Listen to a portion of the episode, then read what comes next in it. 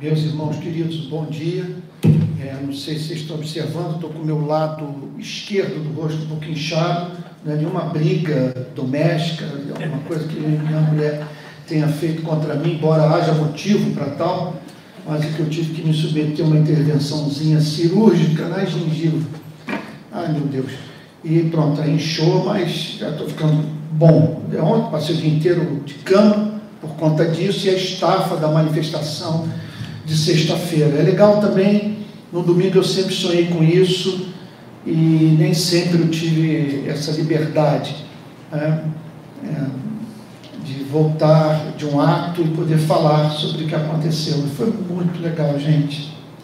Foi muito legal. Pra vocês terem uma ideia, nós realizamos um ato em memória das vítimas da explosão ocorrida em Beirute três anos atrás mas não foi iniciativa nossa, foi um pedido do Consulado Geral do Líbano que nos procurou.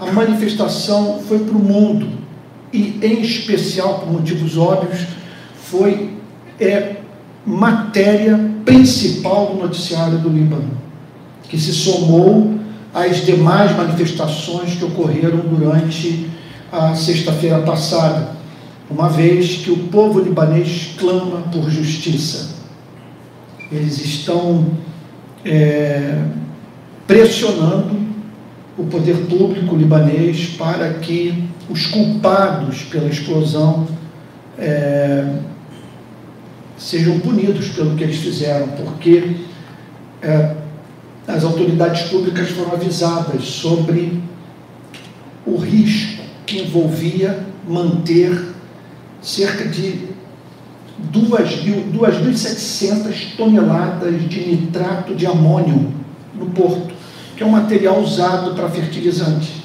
mas também para confeccionar bomba.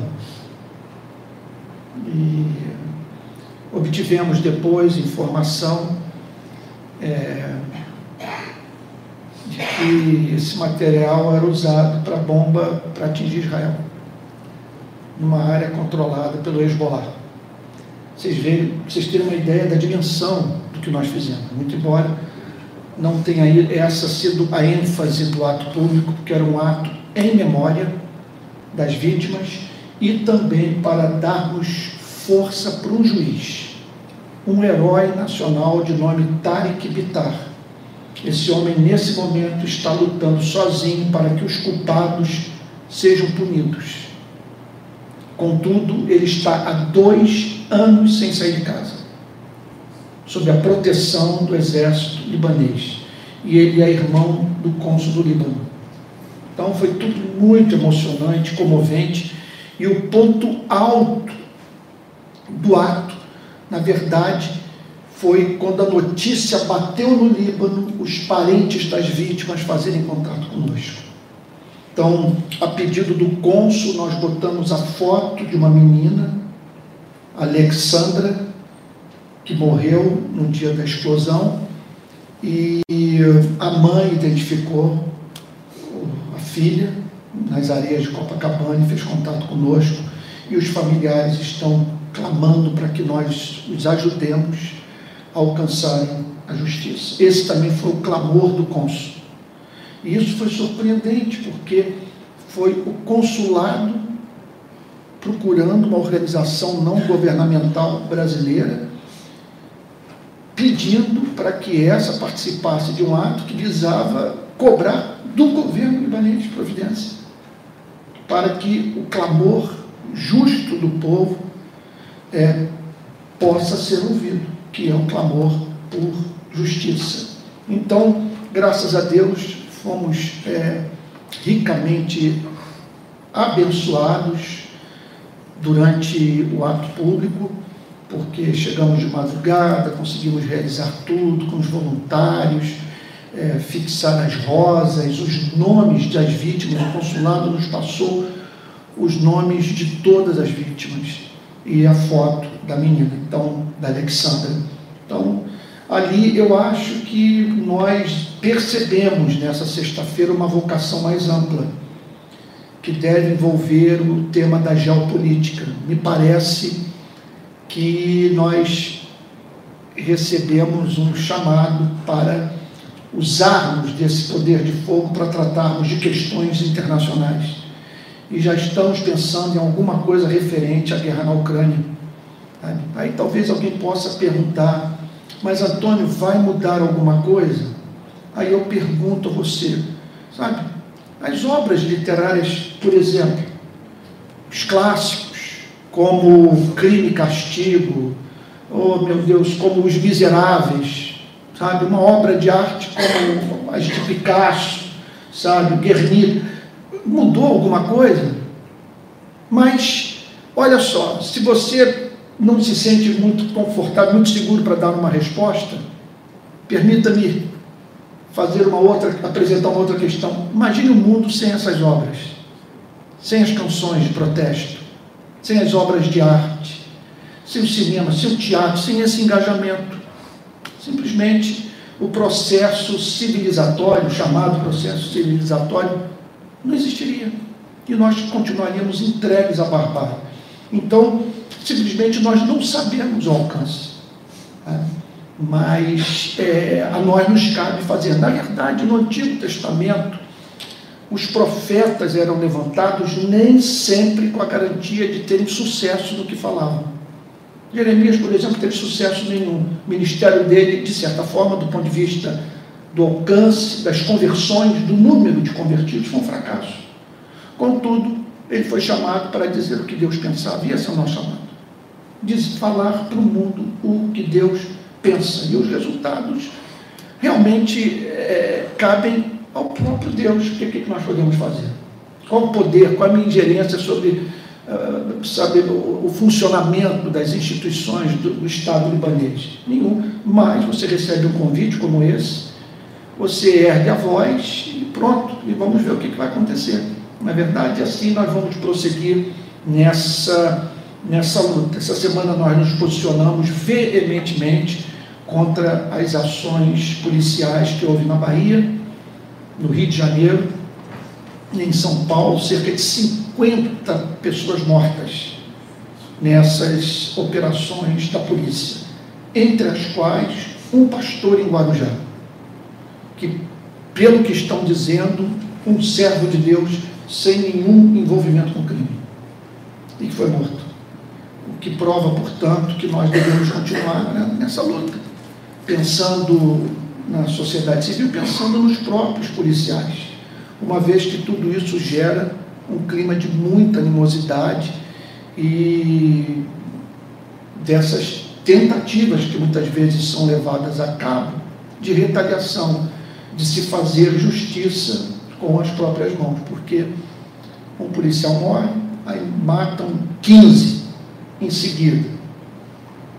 Então, o que os moradores de comunidade podem se sentir tentados a fazer quando um deles morre justamente nas mãos da própria polícia. E aquela história, olho por olho, e todos acabarão cegos. Na verdade, e o chamado da igreja é para botar é, uma pitada de racionalidade, de, sabe, do uso do cérebro e de amor e de bom senso nessa história toda, porque é aquilo, estamos fazendo as mesmas coisas no nosso país há séculos, literalmente, séculos, e querendo obter resultados diferentes daqueles que nós temos escolhido, que é uma sociedade muito violenta. É isso. Bom, queridos, é, eu havia assumido o compromisso com todos de fazer uma série de exposições de manhã sobre os milagres de Cristo ou a manifestação daquilo que chamamos de sobrenatural na vida de Jesus. na sequência de mensagens, o texto de hoje, seguindo a ordem, eu estou passando um pente fino, desde o Evangelho de Mateus, em todas as passagens dos quatro evangelhos que apresentam o sobrenatural na vida de Jesus. E o do dia de hoje é, seguindo a sequência, é João, capítulo 1, versículo 43. João, repetindo, capítulo 1, versículo 43.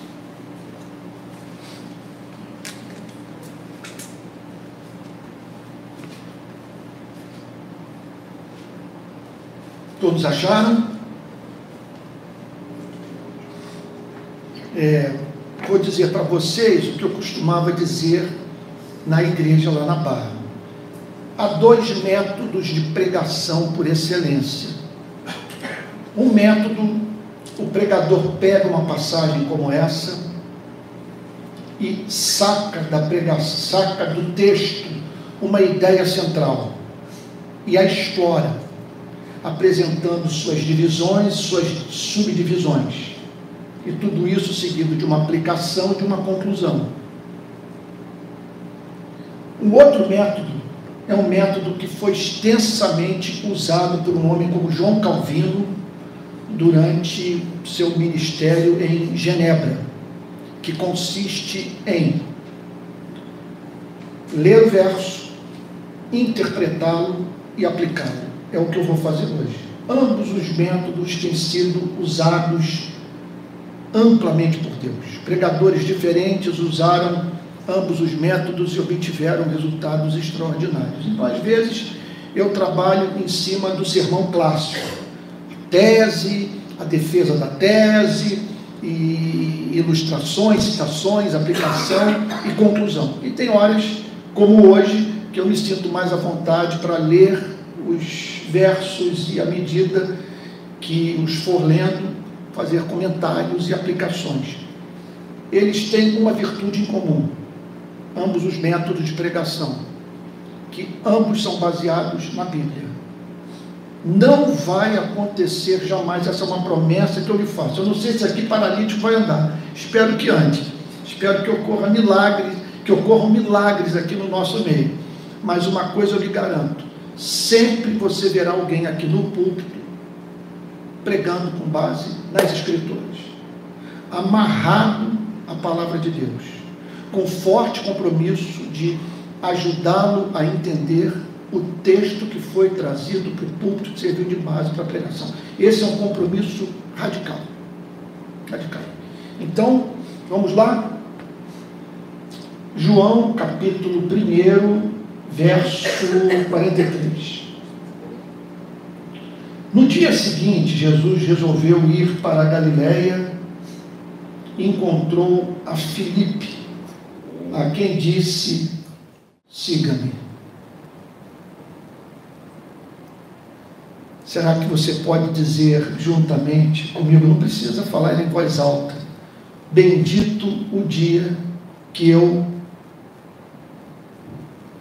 ouvi esse convite. Siga-me. Olha, eu não sabia o que me aguardava porque esse siga-me me botou dentro da igreja, onde eu conheci as pessoas mais malucas e perversas da minha vida. E onde estabeleci amizade com aqueles que hoje são os meus melhores amigos. Esse siga-me envolveu correr riscos pessoais expor minha vida. De ao seguir a, a minha consciência iluminada pelo Evangelho, passar a viver, humanamente falando, com insegurança. Esse siga-me é, representou passar a andar num caminho estreito, que exigiu muitas renúncias minhas. Eu tenho certeza que essa descrição que eu estou fazendo da minha própria experiência consiga-me de Cristo é a descrição da sua vida. Agora, com todos os erros, com todas as frustrações, com todas as dificuldades que nós enfrentamos pelo caminho, com todas as renúncias custosas que tivemos que fazer. Vocês imaginem nossa vida hoje sem essa luz, sem essa direção, sem essa referência. Aí eu faço uma pergunta a você. Se você não estivesse seguindo a Ele, você estaria hoje seguindo a quem? Porque certamente alguém ocuparia esse, esse lugar. alguém estaria pautando sua vida. Louvado seja o nome do Senhor por termos ouvido esse siga-me. Esse Filipe era de Betsaida, que é uma cidade que fica à margem do mar da Galileia. Ela existe, está lá até hoje. Betsaida. Então, cidade de André e de Pedro. Filipe encontrou Natanael e lhe disse: Então, preste atenção. Filipe encontrou Natanael e lhe disse: É da natureza da verdadeira experiência de conversão o prazer de falar de Jesus. Eu vou dar um exemplo sacado aqui da nossa experiência. Todos vocês sabem que o meu médico é o querido Manuel Ricardo. Né? Então, a pessoa que está cuidando de mim nessa fase agora, né, que eu sou um jovem velho, né? Um velho jovem. É, e é claro que se eu vejo pessoas enfrentando problemas na área da saúde, eu vou dizer o seguinte: olha, eu conheci um médico. É meu amigo, congrega comigo na mesma igreja, ele com a sua esposa. E tal. É uma pessoa que eu acho que você deveria procurar. Eu estou pegando aqui o exemplo mais básico.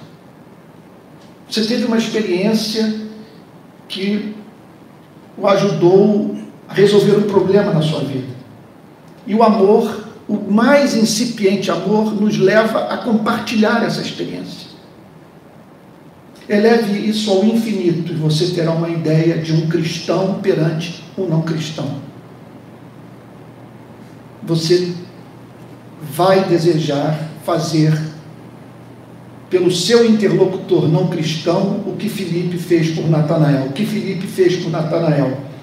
Achamos aquele de quem Moisés escreveu na lei. Gente, essa é uma declaração absolutamente extraordinária.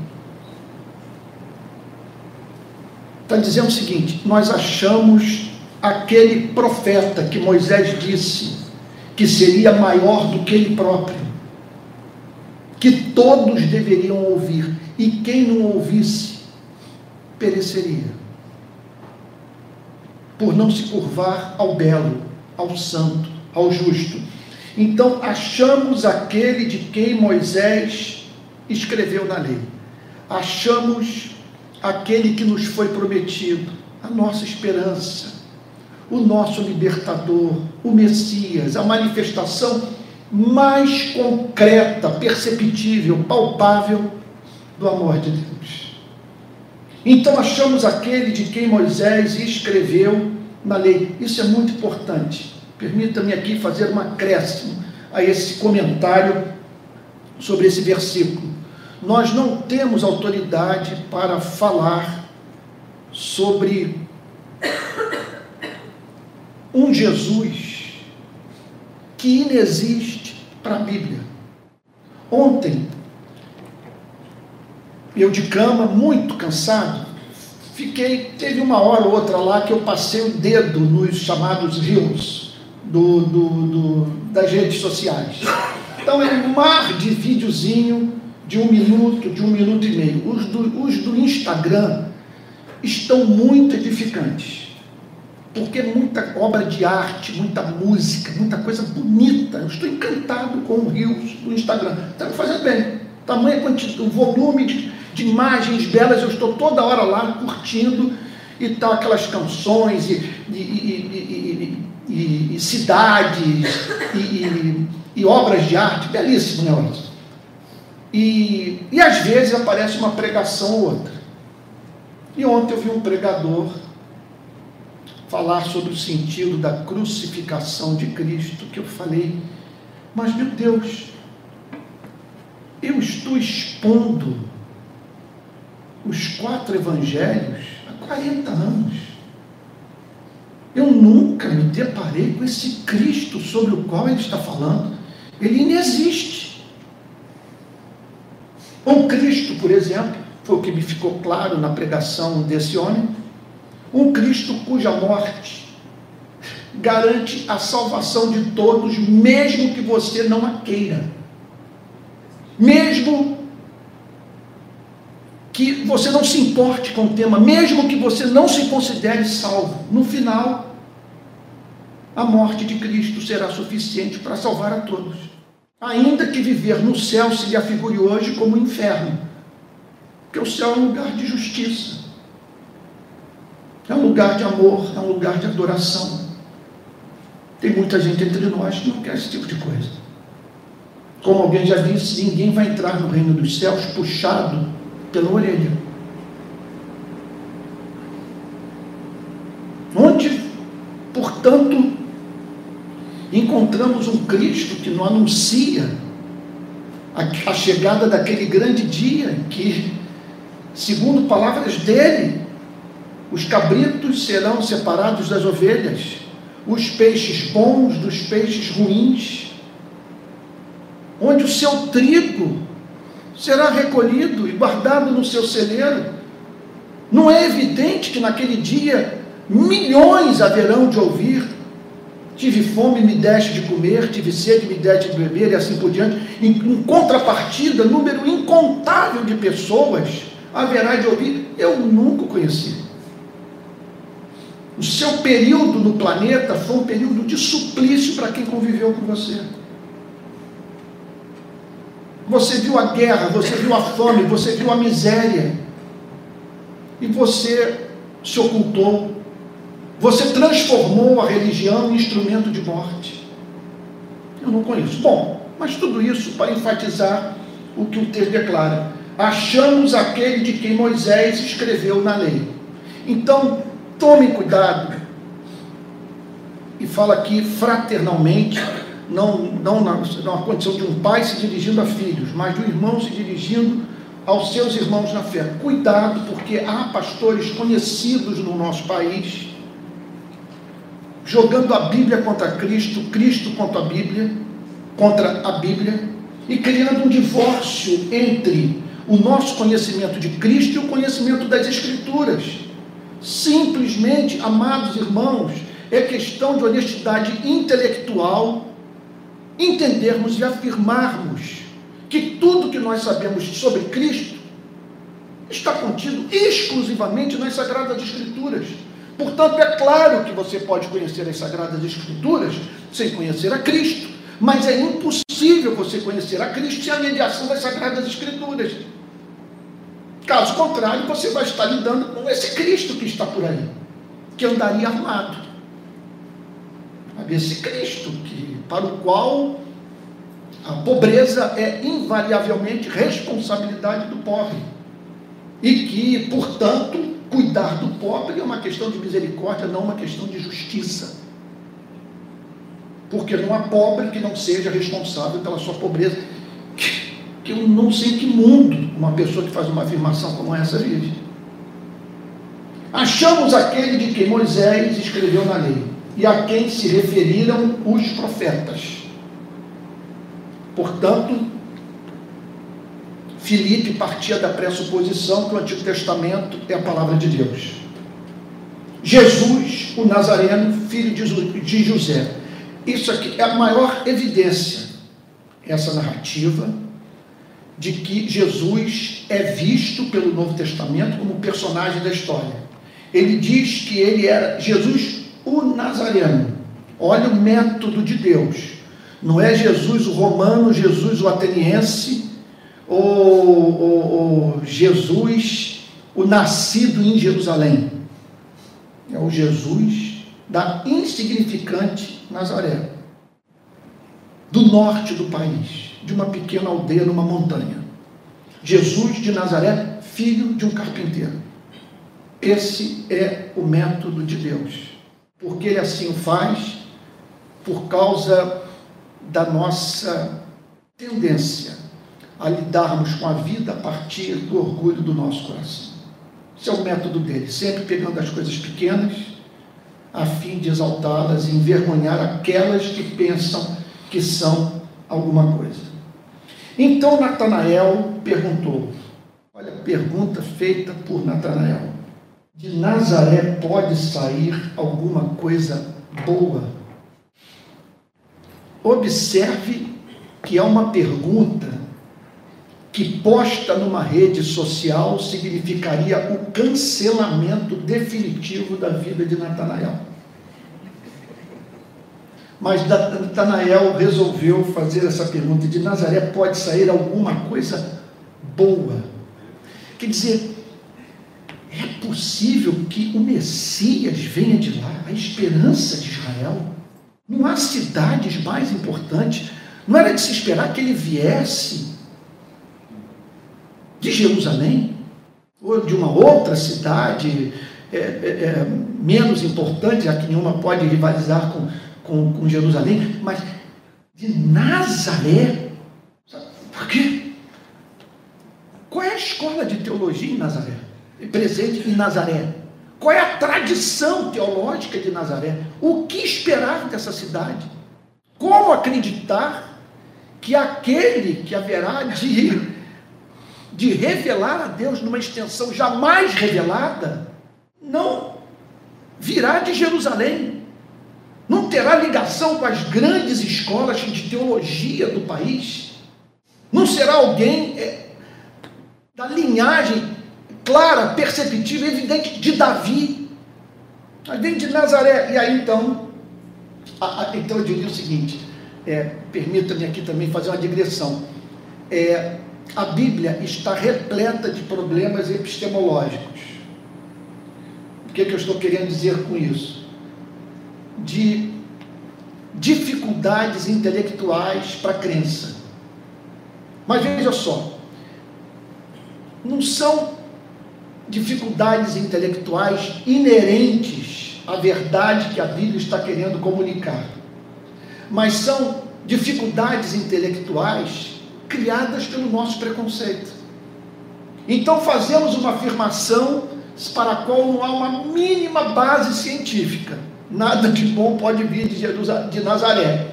E aí passamos a encontrar dificuldade em acreditar que o Criador do universo decretou que o Messias nasceria em Belém e seria criado em Nazaré e que de, que toda a sua formação, seus 30 anos de vida no anonimato, seriam vividos né, insignificante de Nazaré e que dali, portanto, ele seria é, levado pelo próprio Espírito Santo para o restante do país e, consequentemente, para o mundo. Então, Natanael perguntou: de Nazaré pode sair alguma coisa boa então é sempre importante, permita-me também fazer mais uma aplicação. É sempre muito importante que a gente desnude as nossas dificuldades intelectuais. Afinal de contas, por que, que você crê naquilo que representa o exato oposto do que a Bíblia ensina? O que o impede de duvidar da dúvida? Quais são os fundamentos da sua incredulidade? Então aqui uma pergunta foi feita. E aí Felipe respondeu: venha ver. A resposta é profundamente bíblica. É pro, ela, quer dizer, é, a resposta de Filipe está em harmonia com o espírito do Antigo e do Novo Testamento, com a totalidade da palavra de Deus. Não é venha conhecer a minha denominação, a minha igreja, ou as figuras mais é, intelectualmente atraentes da minha denominação. Não, venha conhecer a Ele, venha ver, tenha contato é, pessoal. Eu quero apresentar a Jesus a você, quero apresentar Jesus a você e na firme certeza que em o conhecendo você perceberá a beleza, a justiça, a bondade, a manifestação concreta do caráter de Deus. Venha ver. Então, é, esse é o nosso chamado. Esse texto aqui fala muito sobre evangelização, fala muito sobre apologética. Qual é a nossa tarefa? Vamos lá, vou usar agora, já falei do Manuel Ricardo, agora vou falar do Madruga, o nosso artista plástico. Tão, tão envolvido com produção de arte, curador aqui do, do Centro Cultural do Reserva, irmão nosso na fé. Então, como é que funciona? É, você pega um amigo seu e o leva para uma exposição. A exposição o encanta, o comove, mexe com as suas entranhas.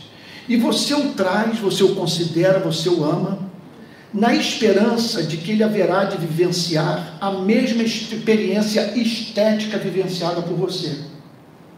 E que no contato com a obra de arte, ele experimentará o que você experimentou.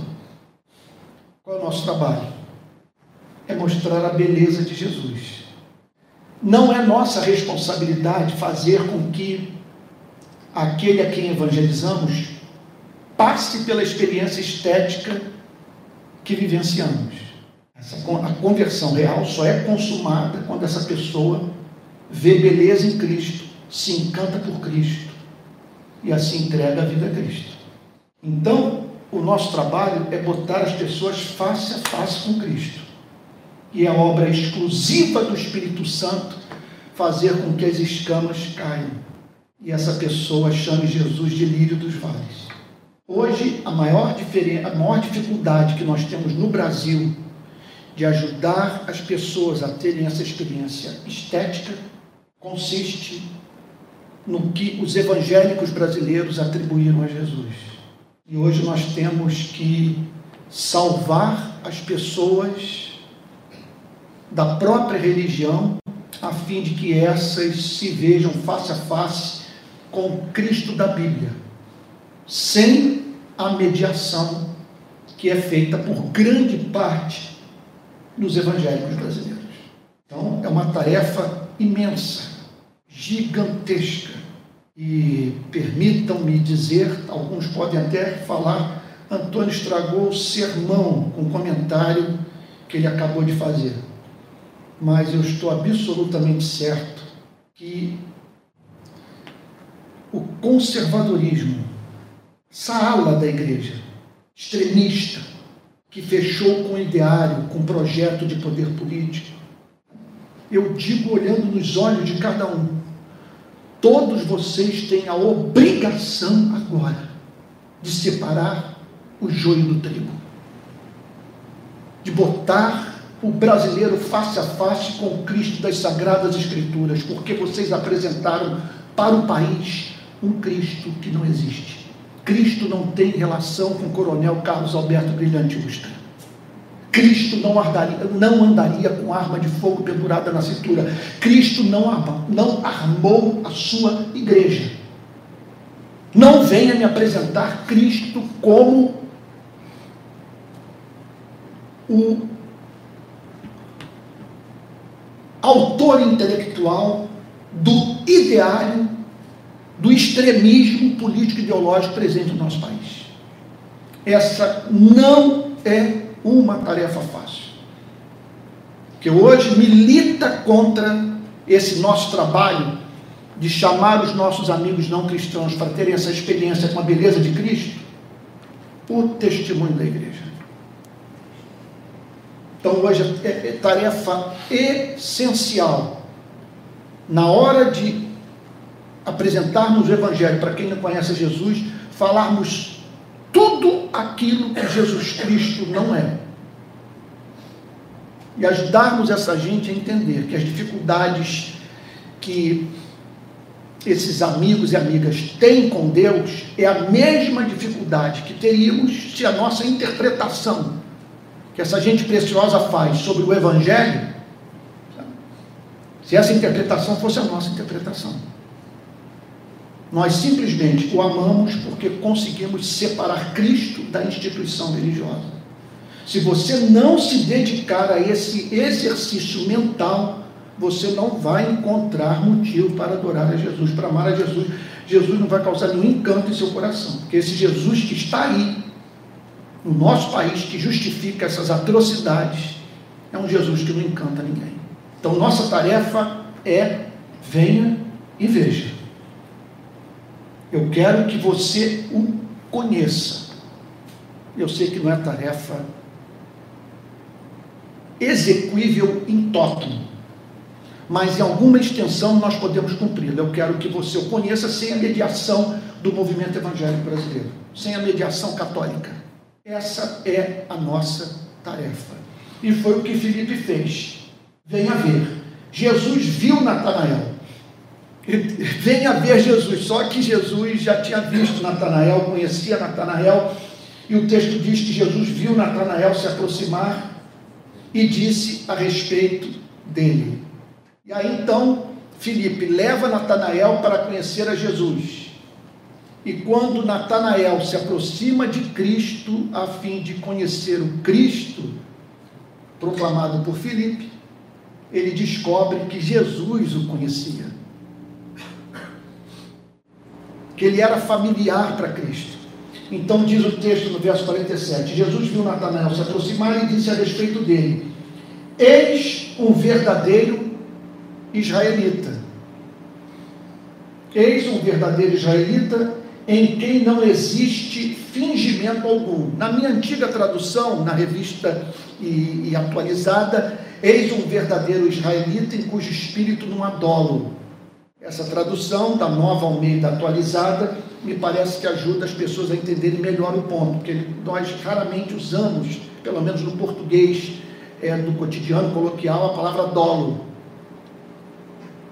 Então, nessa tradução, em quem não existe fingimento algum. O que, que, é, o que, que Jesus estava querendo dizer a respeito de Natanael? Que Natanael não era hipócrita. Ele era um verdadeiro israelita. O que, que significava? Um verdadeiro descendente de Abraão. Alguém que andava nos passos dos patriarcas. Meu Deus, isso aqui daria para nós ficarmos a manhã inteira pensando nessa declaração de Cristo. Porque observe que Jesus foi implacável com as instituições religiosas do seu tempo. Ele chegou ao ponto de dizer: os pastores dos nossos dias não entram no reino dos céus e não deixam as demais pessoas entrarem. O Deus de vocês é horrível. Mas ele conseguia ver beleza no meio daquilo tudo. Que essa é a nossa tentação. Eu sei que eu estou falando nessa manhã para pessoas que, como eu, tiveram muita frustração com a instituição. Me permitam repetir o que já falei em outras ocasiões. Jamais pensei que fosse me decepcionar em tal extensão com os evangélicos do meu país. Não tenho como descrever a minha frustração. Agora, qual é a nossa tentação? De ao olharmos para essa igreja, julgarmos que Deus não tem um povo no Brasil. De estarmos tão machucados a ponto de não identificarmos os Natanaéis, vamos assim dizer, que inclusive estão presentes dentro do movimento conservador.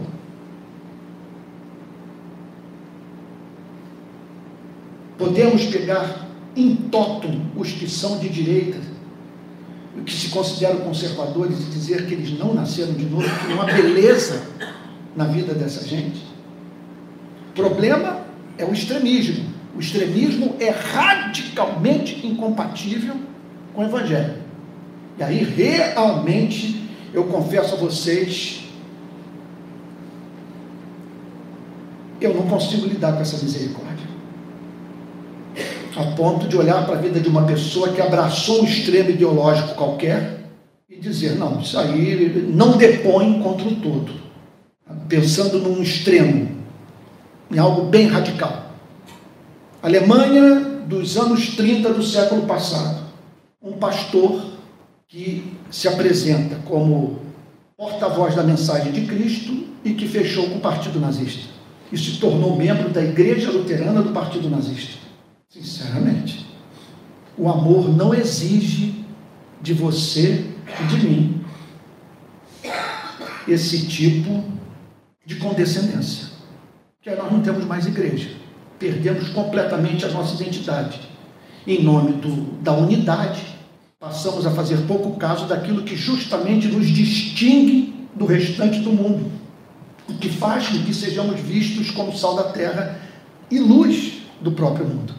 Contudo, apesar de todos os descaminhos, apesar de todas as críticas que Jesus fez à religião dos seus dias, ao se deparar com o verdadeiro israelita, o Senhor Jesus virou-se para ele e disse: Eis um verdadeiro israelita, em quem não existe fingimento algum.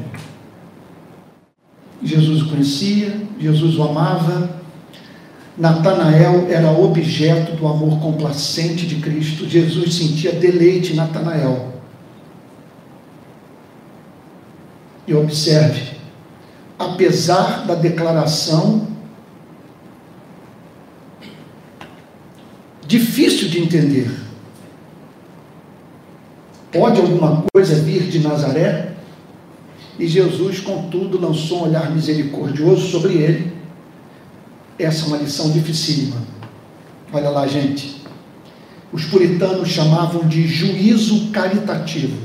O que é um juízo caritativo? Você não julgar uma pessoa a partir de um ponto isolado de sua vida. Tem uma fraqueza e a partir daquela fraqueza isolada você faz o julgamento de sua vida como um todo. Jesus não fez isso com Natanael. Ele não era perfeito. Jesus não disse de Natanael, nem mesmo Israel, achei fé como essa. Isso ele falou para o centurião. Ele falou para o policial militar. Ele falou para o membro das Forças Armadas, para o capitão. Nem entre os teólogos, nem, olha, nem nas irmãs de oração eu vi fé comparável a desse soldado romano. Manda apenas uma palavra. Meu servo ficará curado, porque eu não sou digno de que o Senhor ponha o pé na minha casa. Mas Jesus, nem mesmo Israel achei fé como essa. Aí ele se depara depois com uma outra pessoa extraordinária. A Bíblia fala de homens e mulheres dos quais o mundo não era digno. Eis um verdadeiro israelita. Eis aquele que entendeu a mensagem, que vive no espírito dos patriarcas, dos profetas, em quem não há fingimento, não há hipocrisia. Natanael perguntou a Jesus: De onde o Senhor me conhece? Por isso que eu separei o texto para a meditação nessa manhã, porque ele fala sobre o sobrenatural no ministério de Cristo. Cristo jamais havia mantido contato com, Salão, com Natanael. Contudo, o conhecia pela sua vida, se interessava em sua vida, sentia deleite. De onde o Senhor me conhece? Com isso, Natanael não é apresentado por João como concordando com o elogio de Cristo, mas simplesmente dizendo como que o senhor sabe o meu nome. É, com base em que o Senhor fez essa afirmação, porque é a primeira vez que eu o encontro. E aí então Jesus responde. Verso 46 antes de Filipe chamá-lo. Coisa bonita. Antes de Filipe chamá-lo. Posso fazer uma perguntinha aqui, dura para você e para mim? Quantas pessoas nós chamamos esse ano para conhecerem Jesus?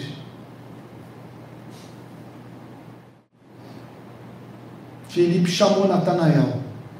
Nos últimos meses, você e eu chamamos a quem? Para conhecer Jesus. Não estou falando para conhecer o pensamento progressista ou o pensamento conservador. Não estou falando para ser de direita ou de esquerda, mas para conhecer a Cristo, exclusivamente a Cristo.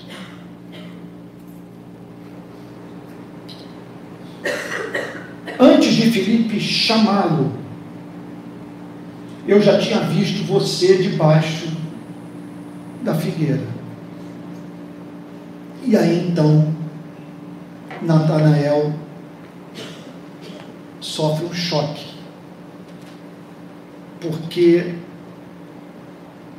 Jesus usa de uma experiência que ele havia acabado de vivenciar, por algum motivo, ele havia parado literalmente debaixo de uma figueira. Não, não havia como chutar. Sabe, aqui nós não estamos é, diante de, de probabilidade. Jesus foi muito preciso. Havia milhares de árvores, ou de locais onde Natanael pudesse ser encontrado. Jesus foi de uma precisão deliberada a fim de ajudar Natanael a saber que havia interesse cósmico pela sua vida. Eu vi debaixo da figueira. Então Natanael exclamou: Mestre, o Senhor é o Filho de Deus. O Senhor é o Rei de Israel. Vamos lá. Meu Deus, isso é maravilhoso. Olha como a graça trabalhou no coração de Natanael. Primeiro, havia uma série de fatores predisponentes. A graça já estava trabalhando no coração de Natanael. Era um verdadeiro israelita. Portanto, alguém cuja cabeça, pela ação dessa mesma graça, não estava condicionada de modo insuperável pelo pecado. A graça preparou Natanael para ver o belo. E no belo, e no excelente, e no amável, e no verdadeiro, e no justo, fixar os seus afetos. Aí soma-se a isso o testemunho de Filipe o que certamente Filipe veio falando pelo caminho sobre Jesus. E aí Natanael se depara com outro fato. A forma carinhosa mediante a qual Jesus o tratou. Jesus lidou com ele com dignidade. Observe que também outra coisa bonita. Jesus usou o que havia de belo na sua vida para aproximá-lo dele próprio, do próprio Cristo. Que em geral nós julgamos que temos que pegar pesado com o pecador, a fim de que o pecador em desespero procure a Cristo. É claro, a lei tem que fazer a sua obra, mas Jesus aqui foi gentil com ele. Entendia que no caso de Natanael, a lei já, ouvi, já havia operado a sua obra, ele era um verdadeiro israelita, alguém, portanto, que acreditava em Moisés, nos Dez Mandamentos no chamado universal para os seres humanos amarem a Deus. E aí Jesus o trata com gentileza e certamente associado a isso, alguma coisa na forma de Jesus falar. E envolvendo isso, o conhecimento da vida de Natanael, eu vi debaixo da figueira. Eu tenho para mim que o motivo pelo qual muitas vezes nós choramos durante a pregação e eu já me vi chorando assim, de abrir as pernas e botar minha cabeça entre os joelhos para não atrapalhar o culto de tanto pranto diante do que Deus falava para o meu coração no momento da adoração. Você já viveu isso? É uma experiência maravilhosa. Em geral, por que nós choramos? Porque no ato da pregação, no canto, na oração de alguém, a verdade que estava em nós, sob escombros, emerge. E você é levado a dizer: Eu sabia que isso era verdadeiro. Era isso que eu sentia, mas não conseguia identificar. Ou então você raciocina de uma outra forma: Como que eu pude ignorar durante tanto tempo essa verdade, ou esse fato? Aí você desata a chorar. No caso da relação de Jesus com Natanael, houve isso. eu te vi debaixo da figueira. Revela um conhecimento do ser humano integral, da alma, da vida de Natanael. Revela o interesse divino pela sua salvação. Mestre, o Senhor é o Filho de Deus. Não é filho de Deus como você e eu somos. Esse Filho de Deus aqui, ele, ele é aplicável àquilo que, da mesma forma que C.S. Lewis falou que, do mesmo modo que o filho do gato é um gatinho, do cachorro é um cachorrinho, do leão um leãozinho, filho de Deus é Deus também. Ele está falando aqui do Filho de Deus, daquele que o próprio Deus enviou, como parte de si mesmo. Tu és o Filho de Deus. O Senhor é Rei de Israel. Ao dizer que o Senhor é Rei de Israel, o Senhor é Davi. O Senhor é o filho de Davi, o Senhor é o filho da promessa, o Senhor é aquele para o qual o Antigo Testamento inteiro olha.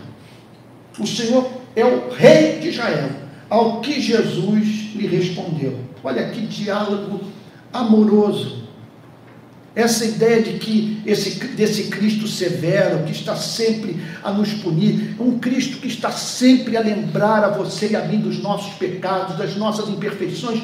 Olha só, gente, o diálogo de Cristo, ele conhecia Natanael e sabia que ele podia passar aquelas informações para Natanael e que elas não corromperiam Natanael. Ao que Jesus lhe respondeu: Você crê porque eu disse que tinha visto você debaixo da figueira. Jesus está dizendo o seguinte: quer dizer, a partir de uma evidência mínima da minha messianidade, a partir de um fato que para muitos não seria suficiente para levá-los à conversão, você foi levado a dizer que eu sou filho de Deus e o rei de Israel. Você crê porque eu disse que tinha visto você debaixo da figueira? Você crê porque eu revelei esse interesse pela sua vida, esse conhecimento sobrenatural sobre você? Você crê porque você descobriu que por interesse na sua vida eu até mesmo soube por onde você passou no dia de hoje? Você crê porque eu vi debaixo daquela figueira mais cedo? Olha que coisa linda. Pois você verá coisas maiores do que estas. O que, que significa você verá coisas maiores do que estas? Isso que é maravilha. Essa que é a maravilha da fé cristã. É a partir dessa experiência incipiente, é a partir desse primeiro passo de fé, é a partir dessa convicção, com base no mínimo de evidência de, de que dispomos, entrarmos no mundo no qual as evidências do amor de Deus que está em Cristo, a manifestação da sua justiça, a revelação da sua beleza se tornarão progressivamente maiores. Isso que maravilha! O que Jesus está dizendo, o que Jesus está dizendo é o seguinte: é, com base em tão pouco, você depositou toda a sua confiança em mim, creu no que Felipe disse a meu respeito, Pois eu quero lhe dizer, ah, meu Deus, olha só, coisa mais difícil e talvez o meu déficit de atenção, o, meu, o foco que você está falando, é uma enxurrada de informação que vem na cabeça, e eu tenho que ficar aqui escolhendo o que, que eu vou falar, porque vem ideia de tudo que é lado. O que Jesus está dizendo para Natanael, veja, entenda o ponto. Nós temos a mente. Agora nós temos as propensões da mente, o espírito da mente. Nunca confunda a mente com o espírito da mente. Existe a mente e existe aquilo que faz com que a mente funcione de uma determinada maneira. A mente de Natanael era propensa à fé. Há pessoas que não têm a mente predisposta à fé, Há pessoas que trabalham duro para permanecerem na incredulidade.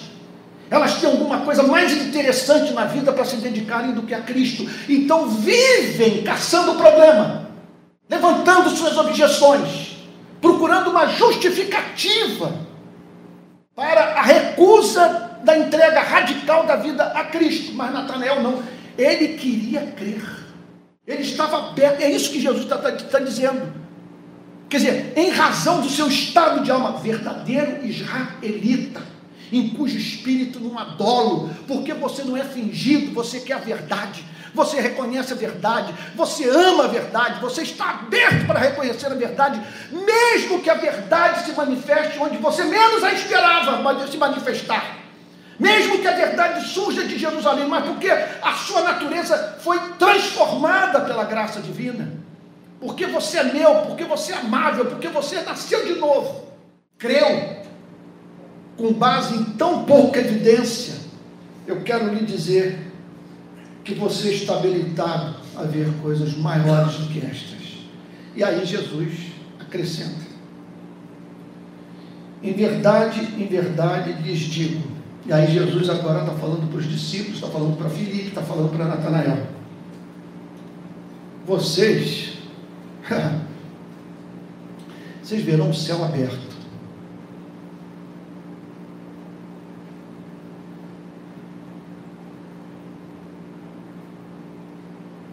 vocês verão. Meu Deus, que informação! Se você nasceu de novo, foi habilitado a crer, você está habilitado também a ter outras e mais profundas experiências estéticas. Olha, não é, não é esnobismo intelectual da minha parte, não. O que eu estou falando é, é, o cristianismo puro e simples. Isso tudo é, é, é a manifestação da beleza, da majestade, da glória.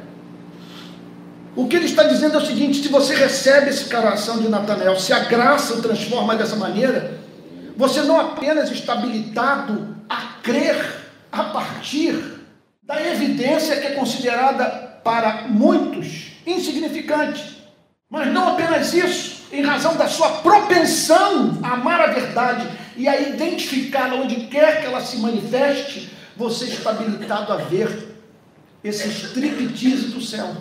O céu se abrindo. Esse mundo de justiça, de verdade, de luz, de graça, de amor, de glória. Vocês verão o céu aberto e os anjos de Deus subindo e descendo sobre o Filho do Homem. Vamos a cena. O céu se abre. Qual é a maravilha de você ver os anjos subindo e descendo? Porque é dali que o universo é governado segundo a teologia do Novo Testamento. Anjo subindo e descendo é anjo sob o comando do carpinteiro de Nazaré, sob o comando de Jesus cumprindo suas ordens. Subindo para ouvir sua próxima missão, descendo para cumprir o seu próximo objetivo e assim a vontade de Deus se estabelecendo na terra. Agora, isso não é suficiente para que você tenha uma visão espiritual. Veja, uma coisa é você ver o céu aberto e os anjos de Deus subindo e descendo sobre o Filho do Homem. Outra coisa é você ver excelência nisso. Visão espiritual não é você ver o céu aberto e os anjos subindo e descendo, cumprindo as ordens do Messias. Como diz o grande Jonathan Edwards, no retorno de Cristo, os ímpios o verão voltando na sua glória, na companhia dos seus anjos, e não se converterão por causa disso. Por isso que eu afirmo que há um elemento, me perdoe repetindo, não quero ser cansativo, estético quando você vê os anjos subindo e descendo,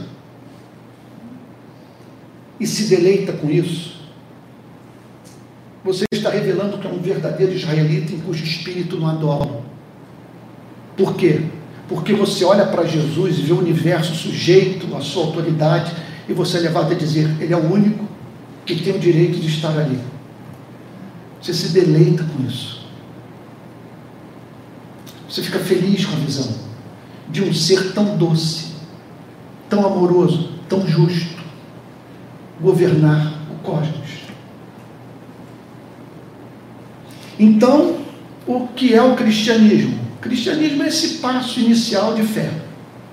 Você dá o primeiro passo. Eu te vi debaixo da figueira. Então, alguma coisa na pregação, na leitura da Bíblia, que revelou que ele o conhecia melhor do que você conhecia a si mesmo.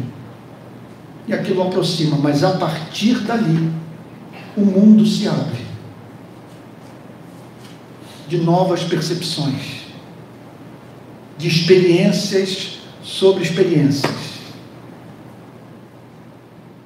Vocês estão entendendo o ponto? No momento, Natanael, com base na informação, eu o vi debaixo da figueira. Foi levado a dizer: O Senhor é o Filho de Deus, o Rei de Israel. Imagine o que, que ele haveria de declarar depois de ver os céus abertos e os anjos servindo a Cristo.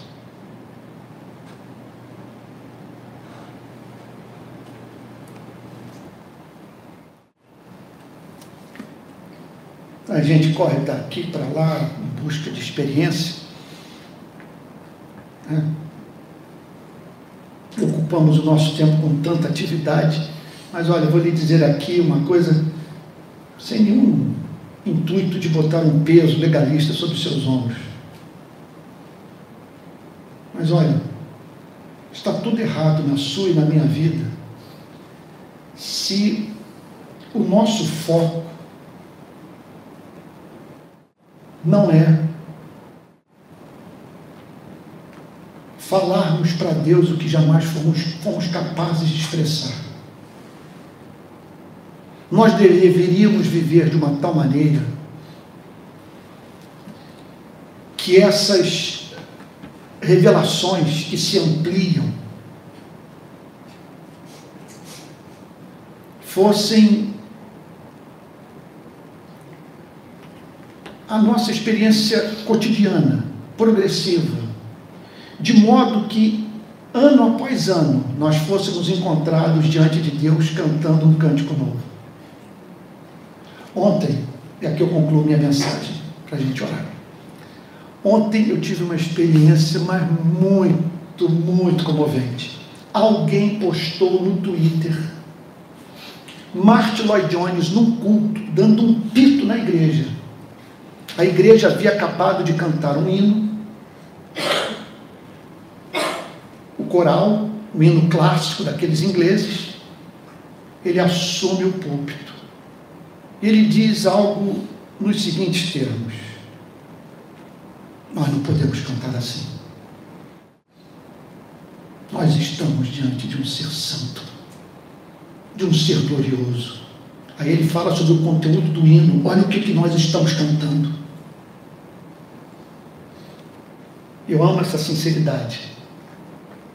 A mesma sinceridade que uma vez o levou a dizer o seguinte: ele tomou conhecimento que muitos membros da igreja estavam deixando de ir ao culto no domingo para irem à praia.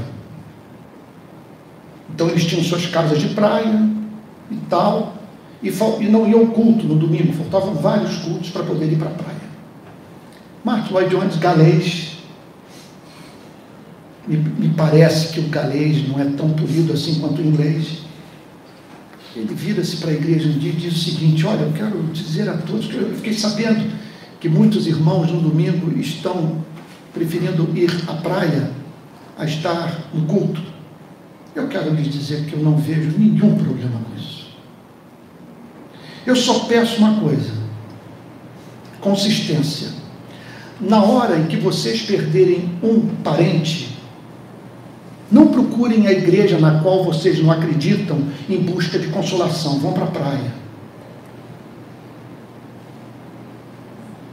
Que hoje nós achamos muito bonito, em nome da graça, administrarmos a nossa vida espiritual de modo que nós não administramos as demais áreas da nossa vida. Nós não lidamos com as nossas profissões, por exemplo, de uma forma tão condescendente. Nós trabalhamos duro para termos visibilidade, termos reconhecimento no exercício da nossa profissão, para ganharmos dinheiro. Agora imagine você viver num mundo no qual os céus podem se abrir e você contemplar a majestade de Deus e ser levado a dizer para ele o que jamais foi capaz de declarar. Vamos orar? Vamos ficar de pé?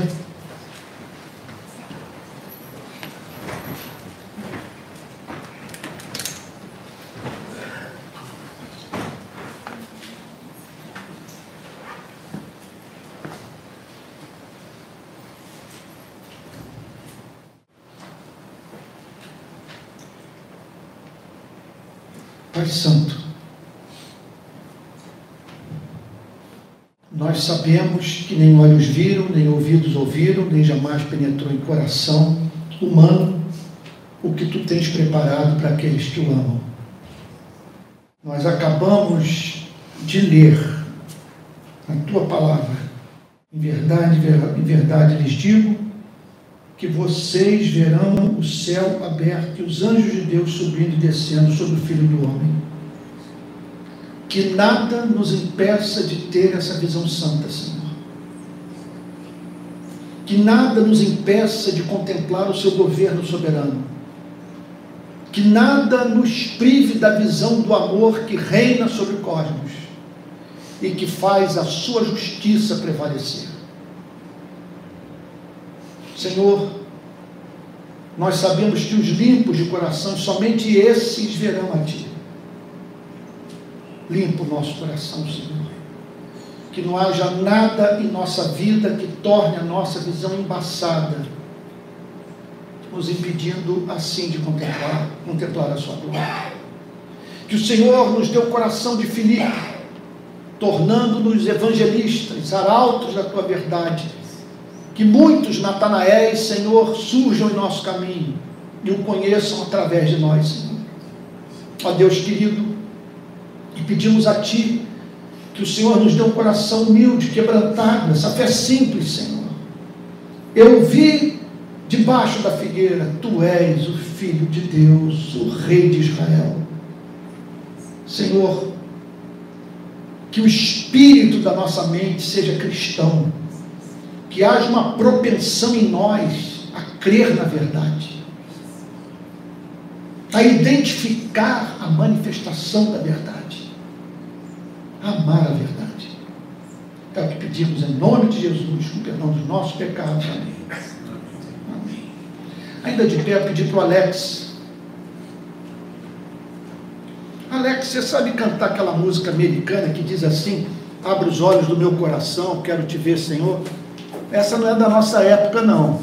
Sabe? Ih, caramba, então você tem um músico profissional, o cara tem formação em música, literal, faculdade e tal.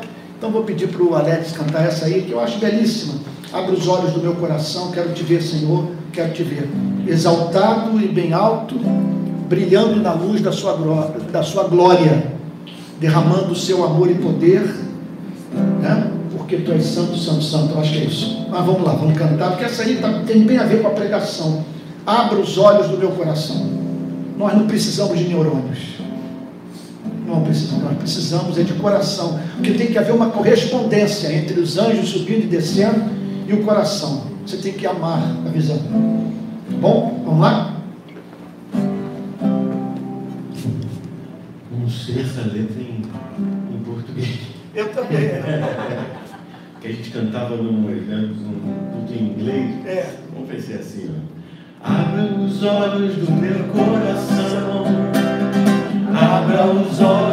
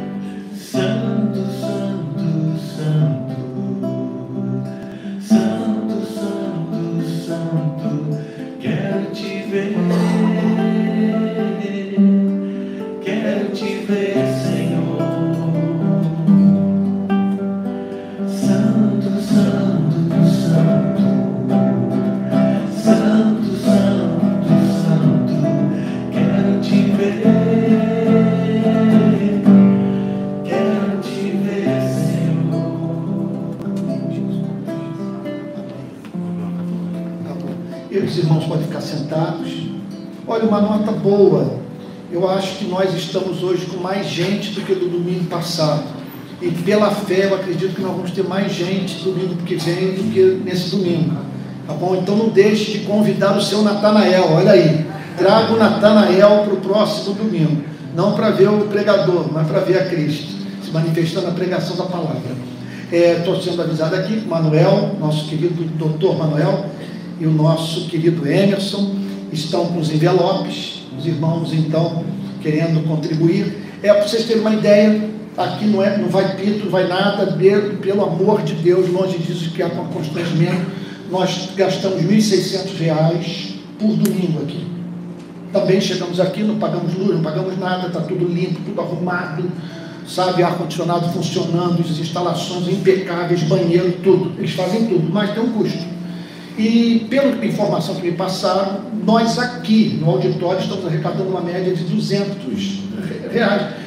Sei que os dias são difíceis, muita gente empregada, passando por muita batalha. Nossa, nessa igreja nós não queremos fazer carne em cima de dízimo, você dá o que você quiser, o que você acha, se puder, tá bom? Mas se for possível, vai ser de grande ajuda para nós pagarmos isso aqui e os recursos que vêm de outros estados tá, possam ser usados para outras atividades. Nós temos que pagar hoje a equipe que faz a rede de pequenas igrejas funcionar, tesoureiro, contador, e, e, e, pastores e tal, gente que já está trabalhando, está recebendo ajuda, tá bom? Então, é isso. Se puder colaborar, você que está em casa me ouvindo, é, o Pix é, para contribuição também pode ser feito por daqui, é pixrpi22.gmail.com pixrpi22.gmail.com é o Pix da Rede Pequenas Igrejas.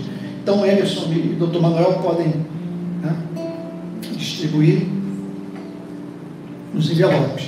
Amados irmãos, quero lembrar a todos que toda quarta-feira, às 9 horas da noite, meu querido filho Pedro dirige uma reunião de oração, tá bom? Não deixem de participar de uma reunião de oração online. Vocês vão ter acesso ao Zoom, ao link da reunião de oração, uma oração virtual, pelo Telegram da rede de pequenas igrejas. Então você precisa entrar no nosso Telegram. Nós escolhemos o Telegram em vez de escolhermos o WhatsApp, porque o WhatsApp tem um limite de pessoas, 250. O Telegram você pode receber, parece que, número indefinido de pessoas. Então, é, procure lá o, o, nosso Telegram, toda, toda quarta-feira às nove da noite. Outra coisa também é muito importante que você, pelo Telegram, fale do grupo com o qual você está se reunindo. Nós ainda não temos ideia de quantos grupos estão formados no Brasil. Então, uma coisa é certa, que quando nós olhamos ali mil visualizações, o número de pessoas que estão participando dos cultos é muito maior, porque nós sabemos de pessoas que estão participando dos cultos com seus grupos, mas nós ainda não sabemos quantos grupos, quantas pequenas igrejas nós temos. Então não deixem de passar essa informação para nós no Telegram, para que o Pedro e os demais irmãos que estão ajudando o trabalho de organização interna tá bom, possam levar adiante esse, esse sonho que é da rede de pequenas igrejas, ter uma estrutura sólida, tá bom? Ah, quero também, mudando de assunto, dizer a todos que eu agora tenho um site, então tudo que eu faço nas redes sociais pode ser encontrado no antôniocarloscosta.site. Então todos os meus endereços, tudo. Então agora quando alguém diz, não, você não falou sobre esse assunto, Toda hora é alguém que me bate dizendo, não, você não criticou o governo nisso, você criticou o outro. Mas eu fico, eu fico, a pensar, mas essa pessoa deve então ver tudo que eu faço nas redes sociais, porque eu falo no YouTube, falo no TikTok, falo. É, então, quer dizer, é, agora não, está tudo ali num único lugar. É bem simples, é uma folha, uma página só, mas tem link para todas as coisas que, que eu estou fazendo. Tá bom? Então, eu acho que é só isso. Tá bom? Não vou pedir para vocês orarem para o Botafogo hoje, porque aqui tem flamenguista, né? tem vascaíno tal, tricolor, mas, mas vocês sabem que é uma batalha, porque se as coisas não vão bem, me afeta. O inimigo sabe disso. Quando ganha, estou feliz, alegre, durmo bem. Tá bom? Vamos ficar de pé? Vou pedir para que o. Eu vou pedir para que o Alex termine o culto orando e impetrando a benção apostólica, tá bom? E lembrar a todos que domingo que vem, 10 e meia aqui, cada um com seu Natanael, é o preço para você entrar. E hoje à noite eu falo às 19 horas, tá bom? Só que não é, não é presencial. Ah, tá bom. No boletim tem o QR Code do Telegram. Então você vai poder, usando o QR Code, você entra no nosso grupo de Telegram. É, o Telegram é o principal canal de informação interna da RPI. Bom, então vou pedir para o Alex. O Alex, não sei se vocês sabem, além de músico, é, é pastor, pastor ordenado pela Igreja Presbiteriana do Brasil, tanto quanto eu. Vou pedir para o Alex orar e pedir a bênção apostólica.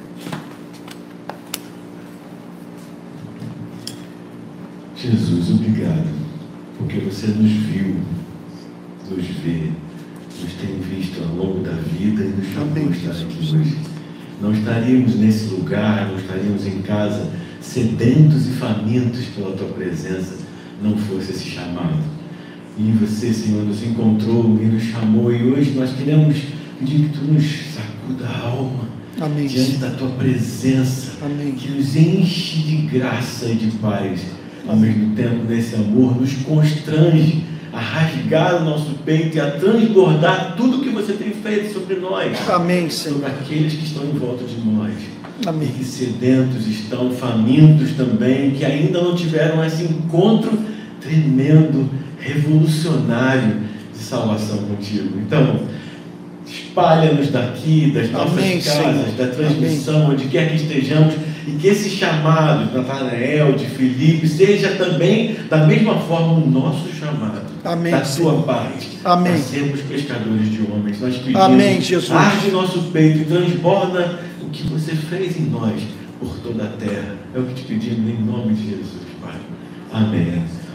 Que a graça do nosso Senhor Jesus Cristo e o amor de Deus, o nosso Pai, e as consolações e a alegria e o poder do Espírito Santo esteja sobre você todos os dias, para proclamando a palavra, vivermos juntos até aquele dia quando face a face com eles todos juntos estaremos Amém. em plena celebração eterna.